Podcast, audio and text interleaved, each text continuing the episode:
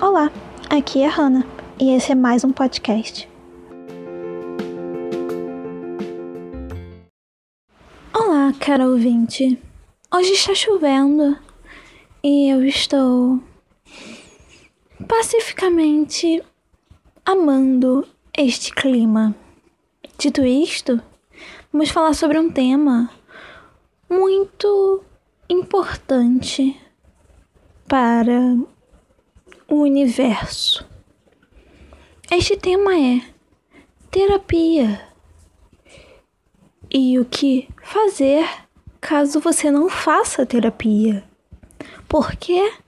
Porque eu não faço terapia. Logo, eu não posso falar sobre terapia. Então, eu posso falar sobre o que fazer se eu não fizer terapia. Já que eu não faço, eu estou apta a falar sobre isto. Então, vamos falar sobre isto. O que fazer quando você não faz terapia e você tem problemas mentais? Sim, sim, sim, você mesmo que não faz terapia porque você é pobre demais ou porque você é está sobre os cuidados de algum adulto chato demais, ou se você tem medo, ou preguiça, ou está doente demais para sair da cama, ou qualquer outra situação financeira ou física ou social.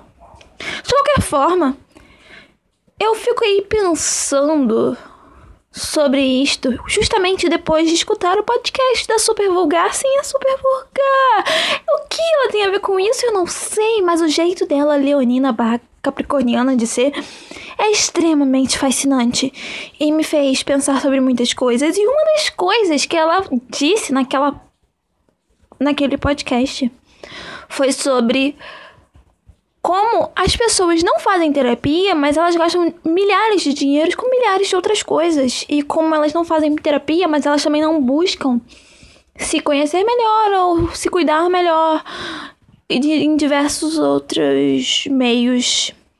Então, eu vou falar sobre estes meios, porque eu descobri naquele momento em que escutei a Super Vulgar falando isso. Obrigada, Ana Luísa. Naquele momento eu descobri que eu estava um pouquinho no caminho certo, porque eu não faço terapia, mas eu tento de alguma maneira conseguir me conectar comigo mesmo e me entender um pouco mais e ler sobre qualquer coisa que envolva as minhas situações e coisas que possam me melhorar. Então eu me senti um pouco confortada por saber que eu não estava tão perdida assim.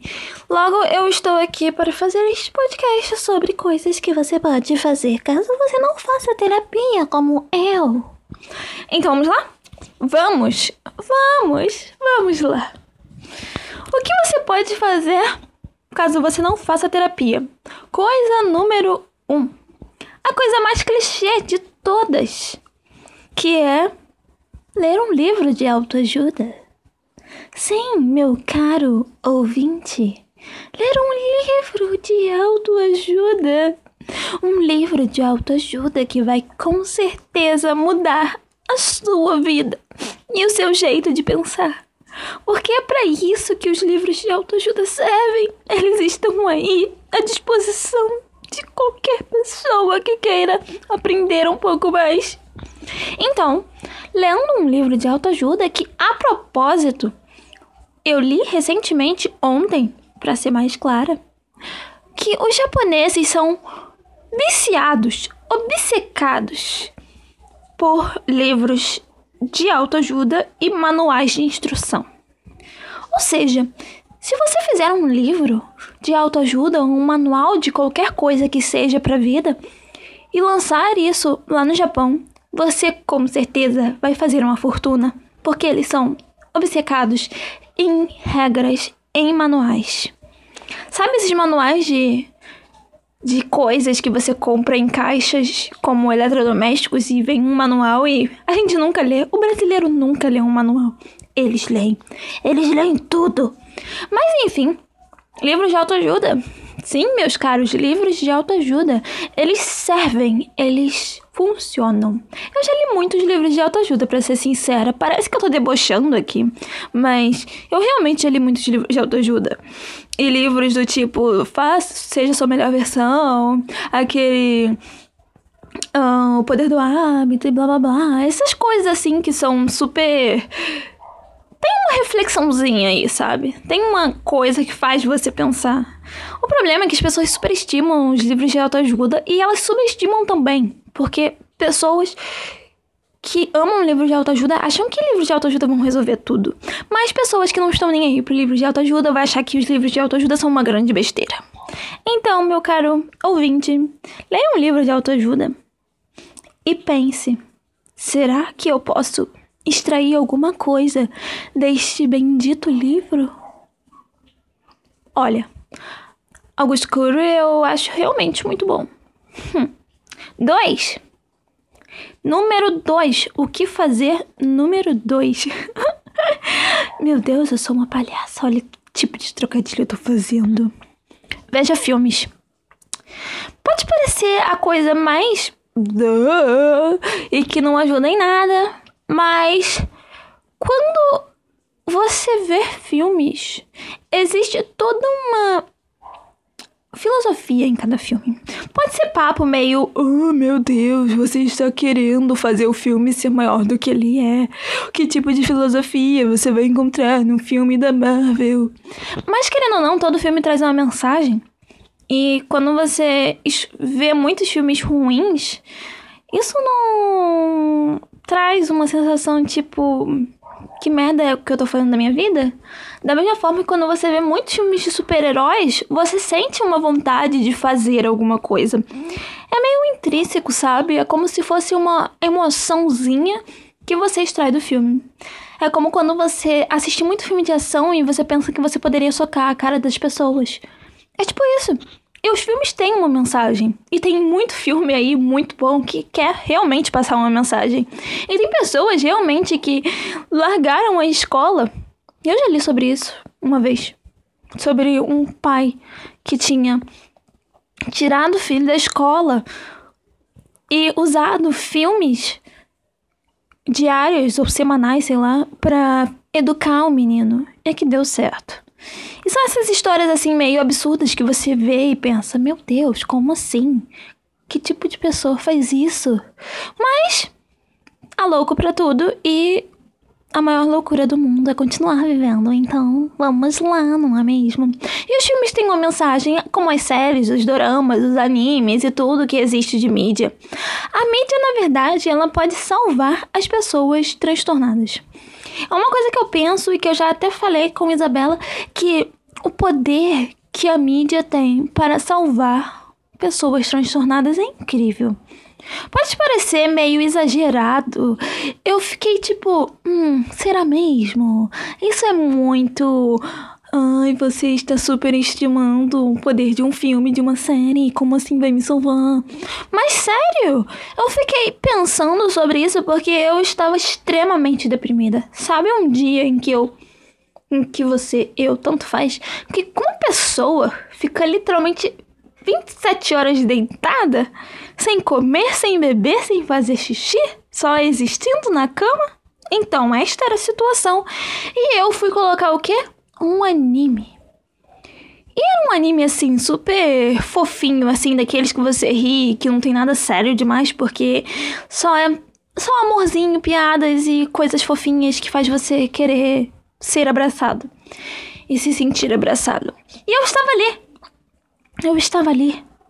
E depois de sete horas assistindo aquele anime, sete horas, cinco, não sei, eu percebi que eu tinha motivos para levantar da cama, que eu estava mais apta a fazer isso. Porque eu tinha assistido algo que me alegrou e que me deixou com o humor um pouco melhor. Da mesma forma que quando eu assisti Suicide Room, aquele filme que todo adolescente depressivo conhece, sim, este mesmo que você acabou de pensar, eu pensei em me matar no mesmo momento. Então, sim, sim, sim. O poder da mídia sobre a mente é muito importante. E quanto mais você se alimenta de coisas que são edificantes, mais você vai crescendo. Pode ser uma frase clichê, pode ser uma coisa que as pessoas falam aí sem fazer o menor, sem fazer a menor ideia do que significa.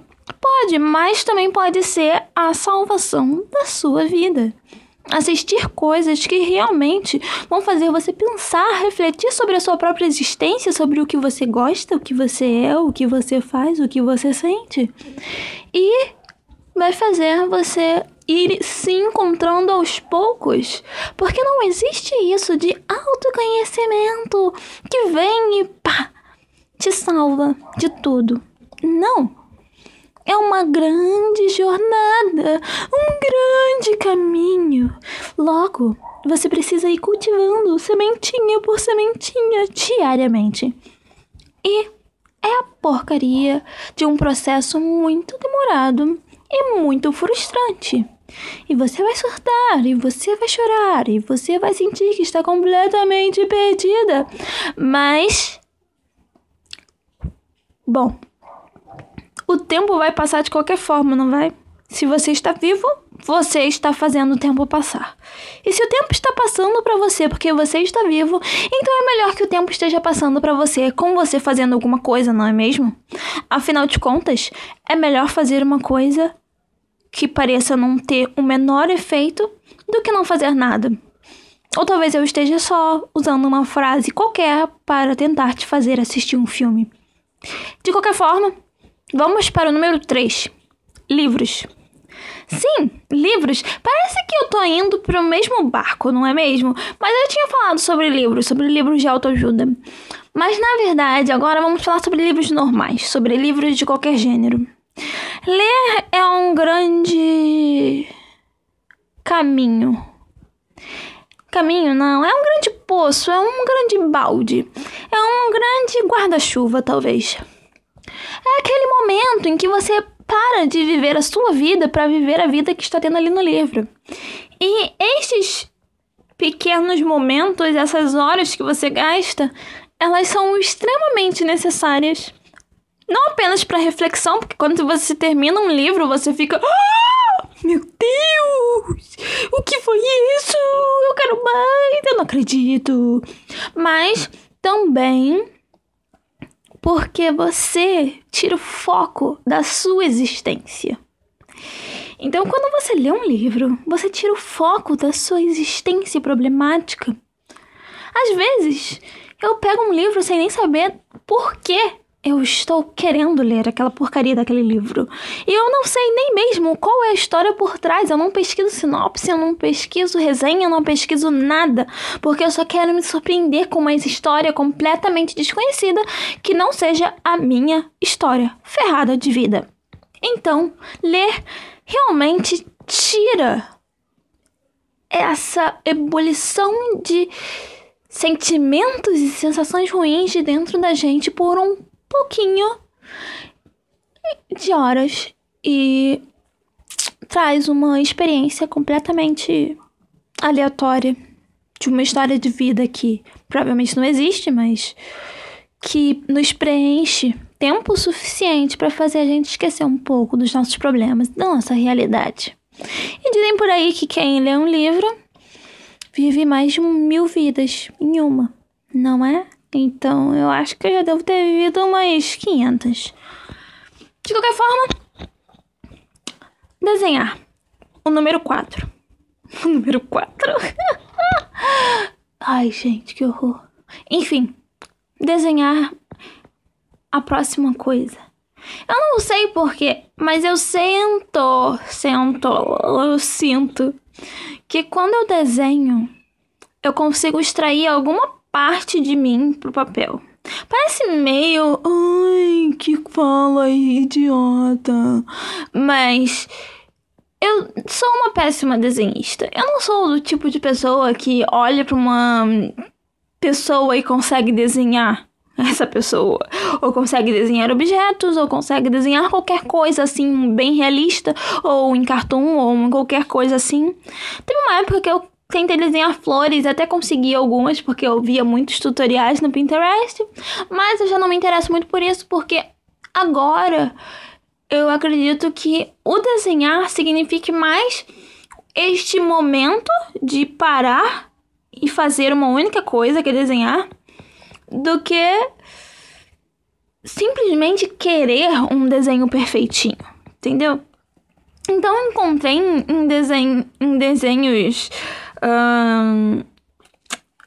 abstratos uma maneira muito boa de me desviar, de encontrar de alguma forma uma conexão assim com esse lado meu que está sedento por um respiro e não aguenta mais viver. Então, e desenhar é muito bom. Eu olho pros desenhos e eu fico tipo, caraca, mano, eu que fiz, que maneiro. E agora meu caderno de desenhos tá, tem uma página que tecnicamente já tô desenhando, porque os meus desenhos são abstratos, então eles demoram, sei lá, umas 5 horas para ficar prontos. Mas eu já estou desenhando e eu preciso comprar um caderno de desenho novo, que é uma droga. Gastar dinheiro, af. O pesadelo da pessoa pobre. Mas de qualquer forma, desenhar é muito bom. E você não precisa saber desenhar, mano. Se vocês verem o primeiro desenho do meu caderno de desenhos, vai ficar tipo assim, oh my god, que desenho horrível. Que uma criança fez isso. Hum, não subestime o poder das crianças. Mas de qualquer forma, eu fiquei assim, hum, eu quero chegar e desenhar tudo bonitão. Não. Porque não faz sentido. Se você tá começando uma coisa nova, então você vai começar horrivelmente. A menos que você seja um gênio. Mas a maioria das pessoas não são gênios. Eu não sou um gênio. Você talvez não seja um gênio. Então vamos começar desenhando horrivelmente para daqui a pouco desenhar um pouquinho melhor. Sim, vamos. O poder do desenho realmente é uma coisa que me fascina. Porque às vezes você não quer falar, sabe? Às vezes você não quer falar, às vezes você não tem mais o que falar. Você não tem palavras exatas para expressar o que você está sentindo, o que você está pensando, o que você está querendo, ou parece que todas as palavras já foram ditas. Então, ao invés de você simplesmente falar e mandar uma mensagem para alguém, ou falar e falar e falar e reclamar assim, em voz alta, que tal pegar uma folha e, sei lá, rabiscar, desenhar, pintar, fazer uns traços? Desenhar uma casinha, ou simplesmente rasgar a folha em mil pedaços, ou esfregar a caneta com tanta força a ponto de rasgar porque você tá morrendo de raiva. Talvez, talvez seja uma maneira de lidar com as coisas. Enfim, quinta coisa. Quinta coisa, mas o meu cérebro já tá colapsando, então talvez eu esteja levemente esquecida do que eu ia falar. Mas quinta coisa, encontrar um hobby. Existem muitos hobbies por aí, ok?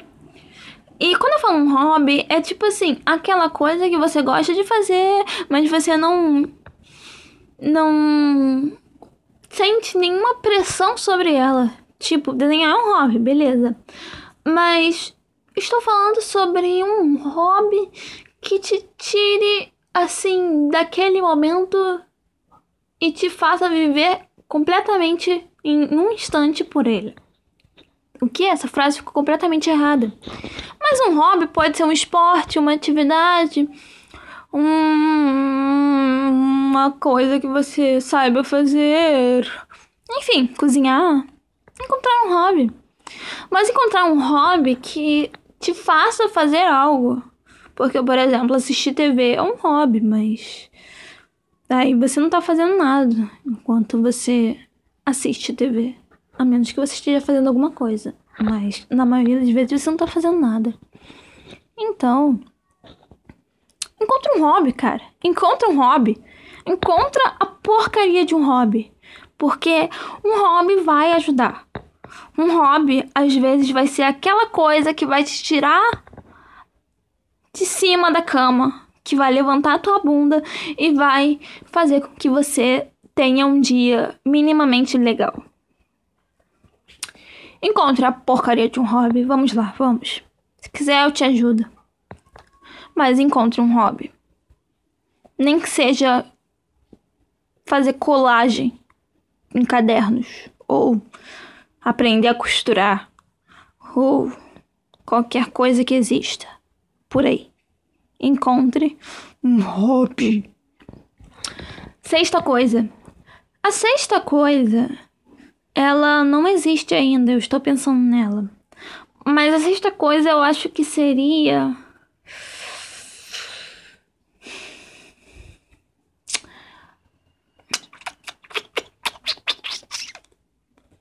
Eu não sei o que é a sexta coisa. Não sei o que é a sexta coisa. Não sei o que é a sexta coisa. Não sei o que é a sexta coisa. Tá, a sexta coisa é praticamente o autocuidado. É o passo mais importante, eu acho, que você tem que tomar realmente em direção a uma saúde mental melhor. Porque, querendo ou não, ninguém que é transtornado, que tá morrendo por aí porque o cérebro tá colapsando, ele, ninguém assim é, se sente fisicamente bem para se cuidar. E quanto mais mal cuidado, mais mal cuidado, sabe? Porque quanto mais você não toma banho, mais você se sente mal por não tomar banho. Quanto mais sua pele tá horrível, mais você se sente mal por sua pele estar horrível. Quanto mais seu cabelo está sem brilho e está completamente seco ou oleoso, mais você se sente mal pelo seu cabelo.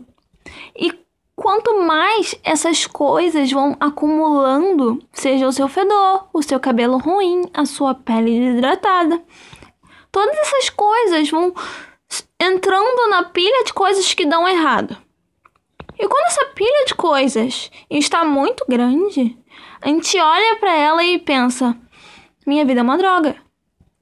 Por quê? Porque meu cabelo tá horrível, a minha cara tá horrível, o meu corpo tá horrível, tá tudo horrível, e eu não sou bonita, e tá tudo muito errado, e já não basta a vida externa, uma droga, e a mente colapsando, ainda tem que lidar com esse lado que é o lado da higiene e do autocuidado e de se manter uma pessoa fisicamente agradável de se ver e de se estar. Porque estar num corpo que não é fisicamente agradável é uma dor de cabeça.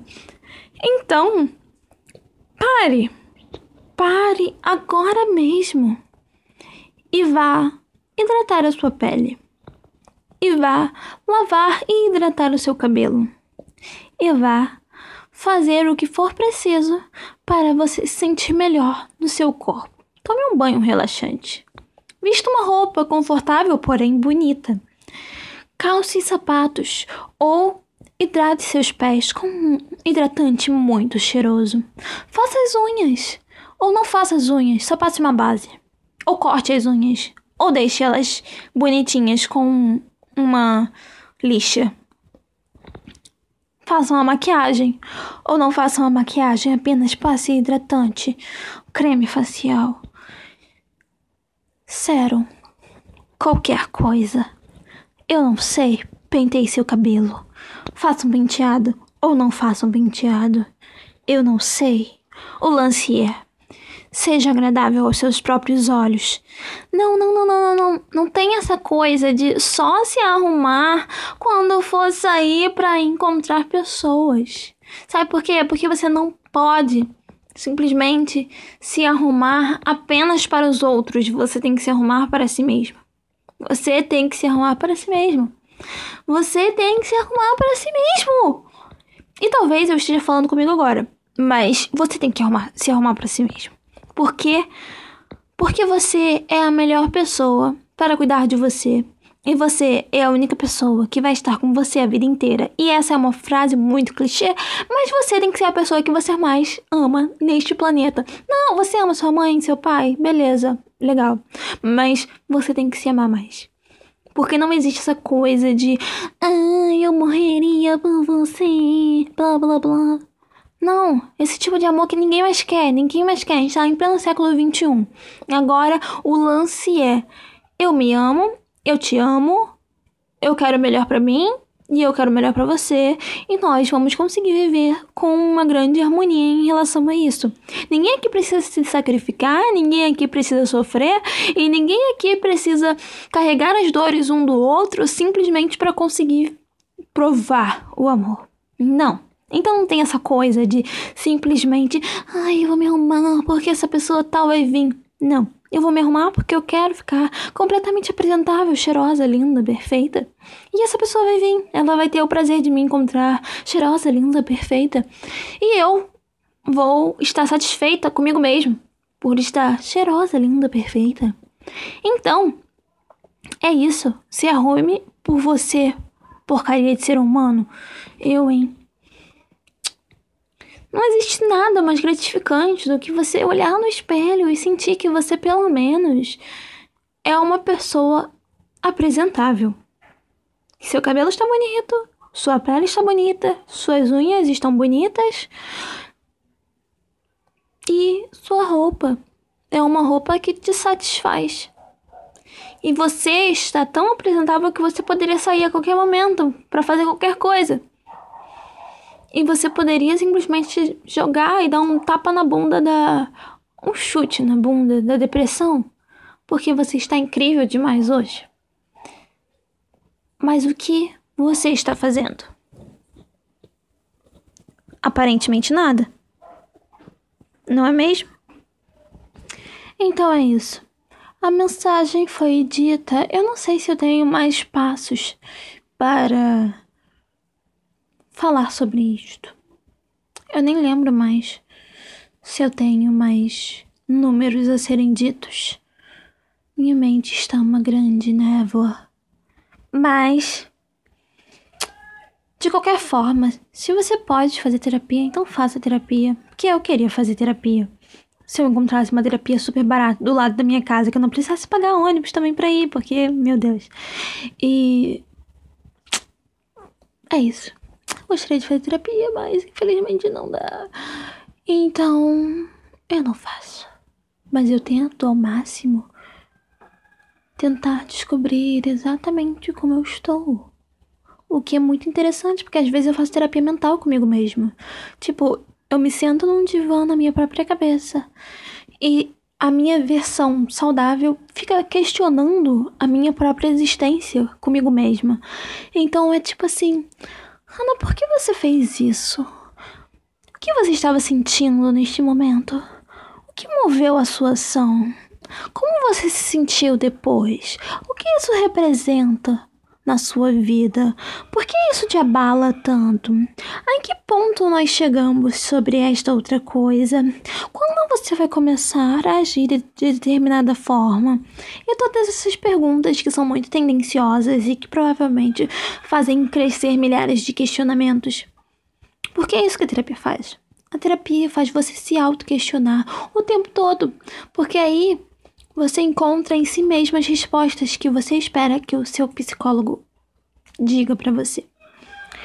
Mas é muito bom porque muitas vezes nós não queremos encarar a verdade, então precisamos de outra pessoa para nos dizer. Logo, se você pode fazer terapia, faça. Então, se você não pode fazer terapia, eu sinto muito. Logo, você deve seguir esses passos se você quer, de alguma maneira, encontrar em si mesmo. Encontrar em si mesmo respostas.